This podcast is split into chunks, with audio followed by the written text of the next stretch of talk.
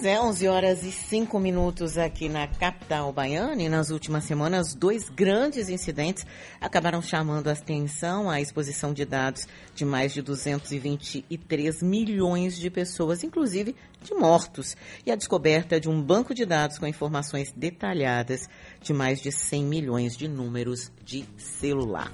Vazamentos de dados, de nossos dados, né? Que estão por aí e que a gente nem sabe, porque a cada lugar que a gente vai, pedem o número do CPF, pedem o nome, pedem o número do telefone.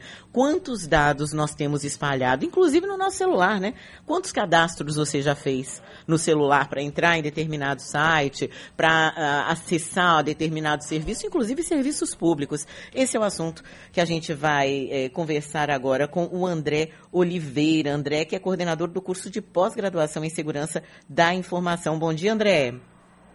Bom dia, tudo bom?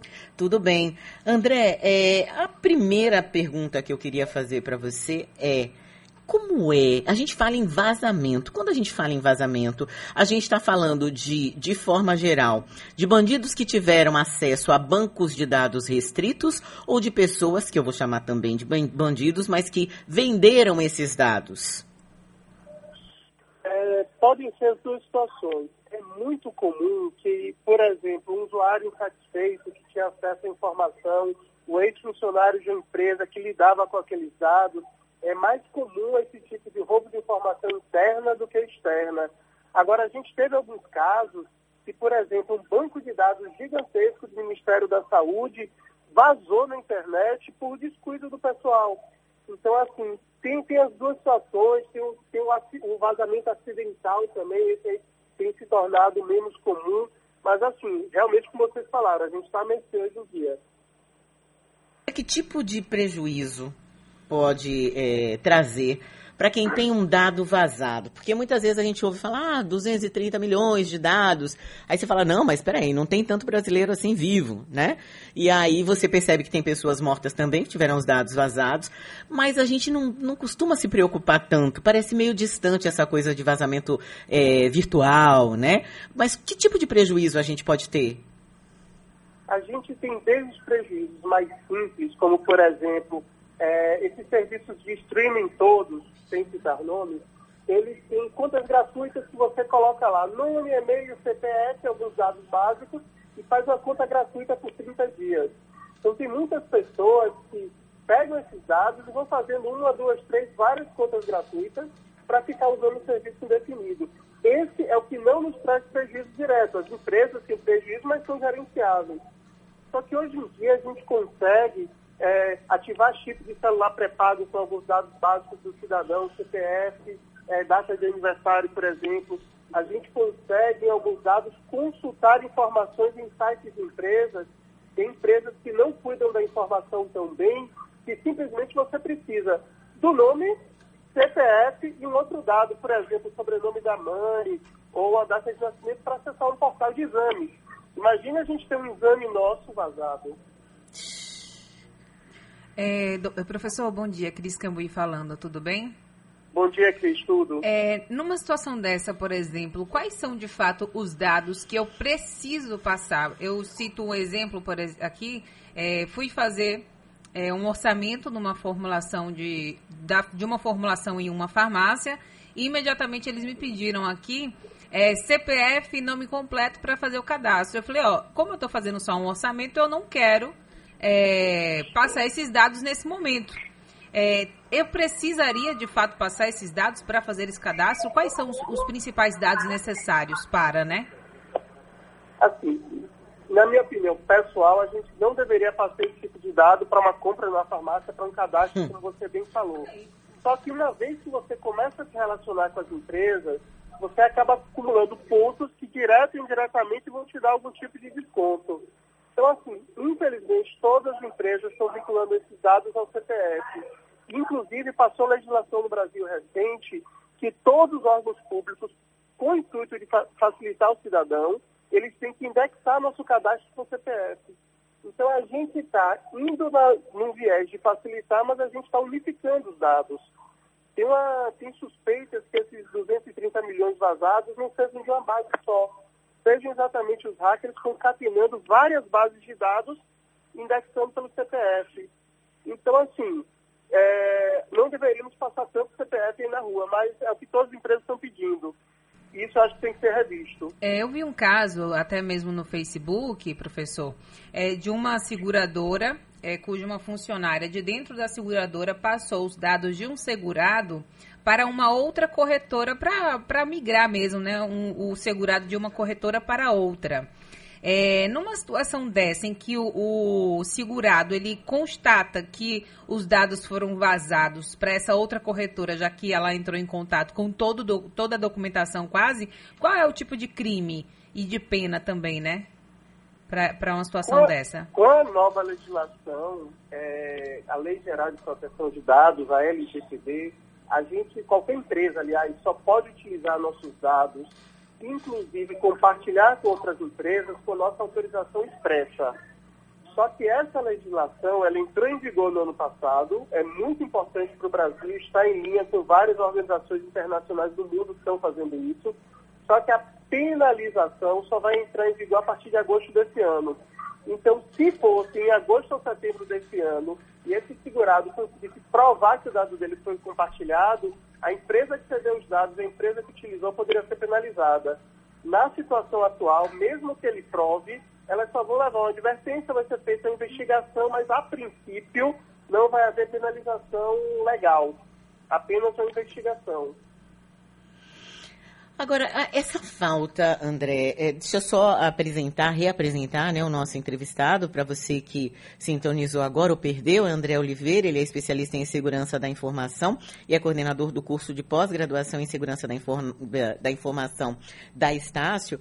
Agora, parece, André, ou pelo menos é a minha impressão, de que frente a outros países, a exemplo dos Estados Unidos, a gente tem uma legislação que deixa muito a desejar, no sentido de punição e de exemplo mesmo, né? O que é, deixa os invasores, os hackers ou crackers, é, com uma certeza de que se houver punição ela vai ser mínima ou ela vai acabar se transformando em cestas básicas e afins. Essa é a minha impressão. Isso é fato ou não?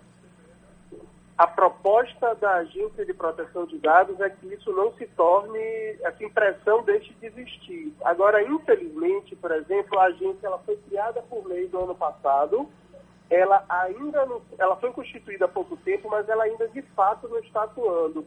E o que acontece? Como você bem disse, precisou sair na mídia, precisou sair nos meios de, é, de comunicações para que efetivamente a agência se pronunciasse uma brincadeira que estava circulando nas redes sociais que estava um jogo de empurra. A Polícia Federal já investigou essas coisas no passado e não sabia se investigava porque não era mais competência dela, era da agência. A agência não investigava porque estava esperando, esperando o Ministério Público. Então, ainda a sensação é a sensação de todos nós, de impunidade. A gente espera que até agosto, agora, com entrando em vigor totalmente a legislação, a gente tenha um, um reverso disso como cidadão, espero.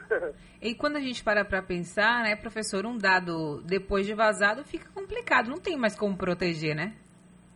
A gente tem alguns casos emblemáticos de adolescentes, pessoas ainda sem esse convívio com o mundo digital, que postam uma, uma foto íntima, uma, uma, uma situação sua de, de colégio, uma situação inadvertida, que passam anos e anos com processos legais, tendo que entrar com ordens judiciais toda vez que aparece o dado para retirar. A gente está falando de uma coisa que constrange apenas uma pessoa, e é gravíssima. Mas a gente tem essas mega bases de dados sendo vazadas, é assustador, porque elas estão na. É, a gente chama Deep Web, mas para o leigo pode dizer que é, é um lado menos público da internet. Esse lado menos público da internet estão lá circulando esses dados e é muito difícil conseguir rastrear e tirar na totalidade. Pode tirar de dezenas ou centenas de lugares e eles reaparecerem depois.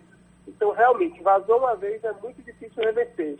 Então, pelos próximos anos aí, todos com muita atenção, com muito cuidado, com empréstimos fraudulentos, fazendo BO policial. Se não fizer BO policial, o cidadão não, não mostra a sua Imagina. transparência em relação àquele crime. E tem outras dicas aí, se tiver um tempinho. Claro, claro. Dica é sempre muito é. bom. Uma coisa que a gente recomenda, que pouca gente faz, aquelas coisas simples de ativar a autenticação de dois fatores, nas, suas, nas suas mídias sociais como, como um todo, nos seus aplicativos de mensagem. É uma segunda senha que você vai lá e, e quando você troca de dispositivo ou, ou acessa sua conta em outro computador, ele pede a segunda validação. Muitos bancos hoje mandam SMS ou mensagem de WhatsApp, que é mais comum, para os usuários. Então, assim, se, se as nossas redes sociais, se os nossos aplicativos de mensagem forem roubados, facilita ainda mais um hacker conseguir acesso indireto à nossa conta bancária, por exemplo. Tem banco que faz empréstimo por, por rede social, por aplicativo de mensagem. É uma praticidade que a gente tem que se preocupar em proteger desde o aplicativo de mensagem, não é só a senha do banco. E tem uma outra dica que eu gosto muito. Tem um site do Banco Central, chama credenciamento. É, é, pode pesquisar no, em qualquer aplicativo aí, qualquer site. Credenciamento Banco Central do Brasil. Ele te dá um extrato de todas as relações bancárias que você tem ativas no país. Vê Maria! Muito legal. Como é que é o Mas, site? Ó, Diga aí, credenciamento. Banco Central do Brasil. Pesquisa no, aplicativo, no, no site de pesquisa que vocês quiserem. Credenciamento, espaço, Banco Central do Brasil. Esse site, a pessoa não consegue acessar livremente. Quando você acessa, ele tem um mecanismo de, de verificar que você é você mesma. Uhum. Uma das formas mais seguras é ele pede para dentro da sua conta corrente, do seu banco, no seu aplicativo de celular, por exemplo, por exemplo é, criar um PIN. O PIN é um númerozinho, um código lá. Uhum. E esse código vai permitir que você conclua um cadastro. Por que eles fazem essa jogada de uma, de uma segurança que dependa do seu banco ou de outra instituição? Porque no seu banco, geralmente, você leva lá RG, CPF seus documentos todos, né? E aí, o que é que esse, o Banco Central tenta fazer com isso? Você tem conta, por exemplo, no Banco do Brasil, você vai conseguir no site do Banco do Brasil ver um extrato de toda a sua relação financeira cadastrada no Banco Central. Se ah, alguém tá. abrir uma conta para você em outro estado, fizer um empréstimo para você em outro estado, você vai saber é, antes da bomba estourar, digamos assim. É daquelas coisas que a gente deveria é, olhar uma vez por mês. Não é? Eu não sabia disso, não. Eu achei, vou fazer isso hoje. Porque realmente com essa. Brasil. Com, esse, com esses vazamentos que a gente tem tido, a gente nunca tem ideia, né? De onde é que o nosso nome e nossos dados podem estar. Porque, imagine, quantos lugares tem nome, é, telefone, CPF, RG, e endereço, que são os dados, e o e-mail, né? Que são os dados principais. Quantos lugares não devem ter tudo isso? Quero agradecer é, muito aqui as dicas, a participação e as explicações do especialista em segurança da informação, que é também coordenador do curso de pós-graduação em segurança da informação da Estácio, André Oliveira. Obrigada, viu, André? Bom dia para você. Nada, bom dia. Tchau, tchau. Tchau.